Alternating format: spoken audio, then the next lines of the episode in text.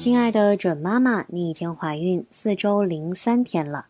在本周内，胎儿的原始心血管出现，且会出现搏动现象，细胞正在分化成胎儿的主要器官，如肾脏、肝脏，神经管也开始发育。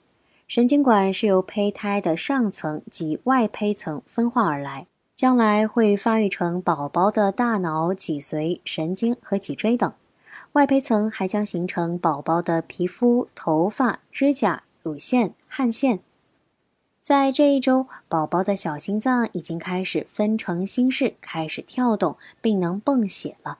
中胚层还将分化形成宝宝的肌肉、软骨、骨骼和皮下组织等，而第三层及内胚层将形成宝宝的肺、肠道、早期泌尿系统。